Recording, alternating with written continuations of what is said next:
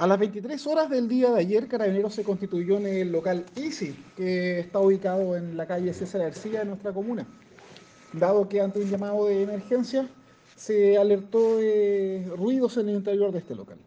Carabineros al llegar sorprendió en el interior trabajando en forzar las cajas fuertes de, de esta empresa a cuatro sujetos, todos mayores de edad, quienes intentaron sustraer los dineros desde las cajas fuertes.